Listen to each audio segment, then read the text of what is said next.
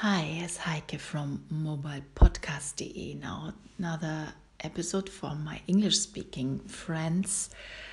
I found out a new hack for working perfectly on the Apple family, and there is a great workflow to use my phone and my computer together in an easy way.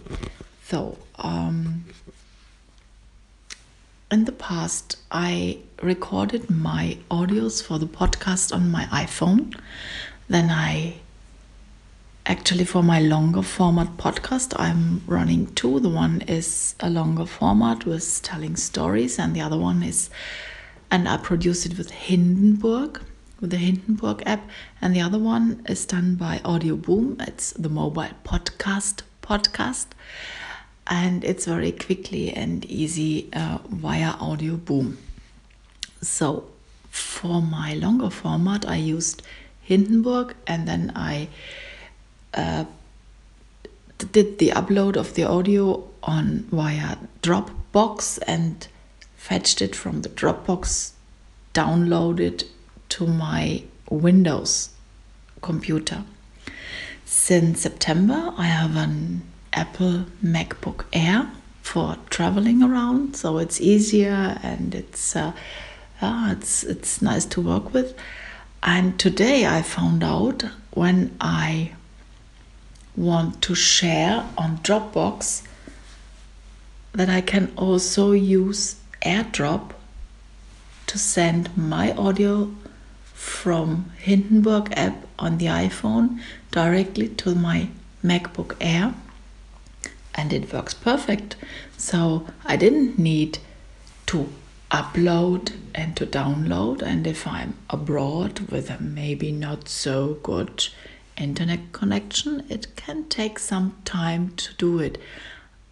But with AirDrop, it there are a few seconds, and I have my my audio available for the final editing on my computer, on my MacBook. I didn't know this before, maybe you know it.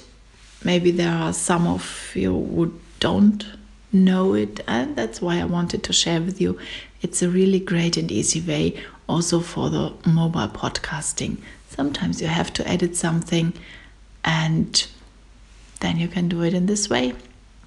So I'm looking forward to your response. Maybe you have some ideas around or will send me some podcast uh, proposals from your side. It would be a pleasure to get your answers. Hear you soon. Bye, Heike. So, und gleich mache ich natürlich Mist. Hallo zusammen, hier ist wieder Heike von mobilepodcast.de.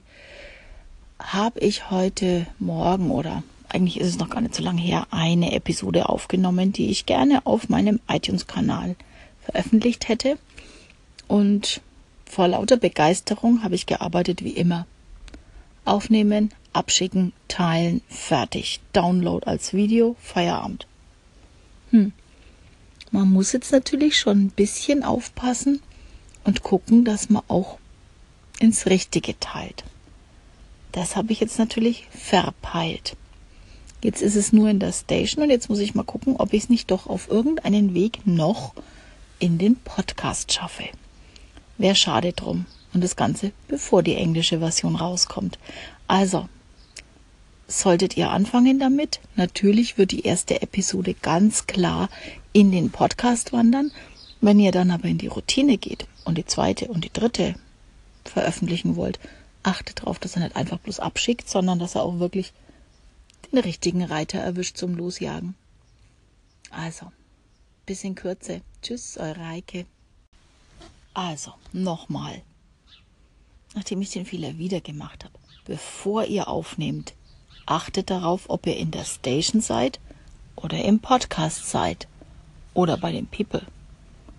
Nur dann bekommt ihr es auch richtig dahin gesendet, wo ihr es haben wollt.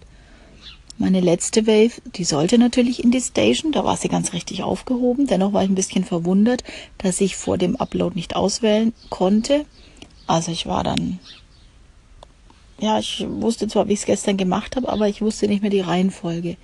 Insofern, ganz klar, erst auswählen, wohin, dann aufnehmen und dann läuft es auch mit dem Upload. Dann klappt es auch mit dem Upload.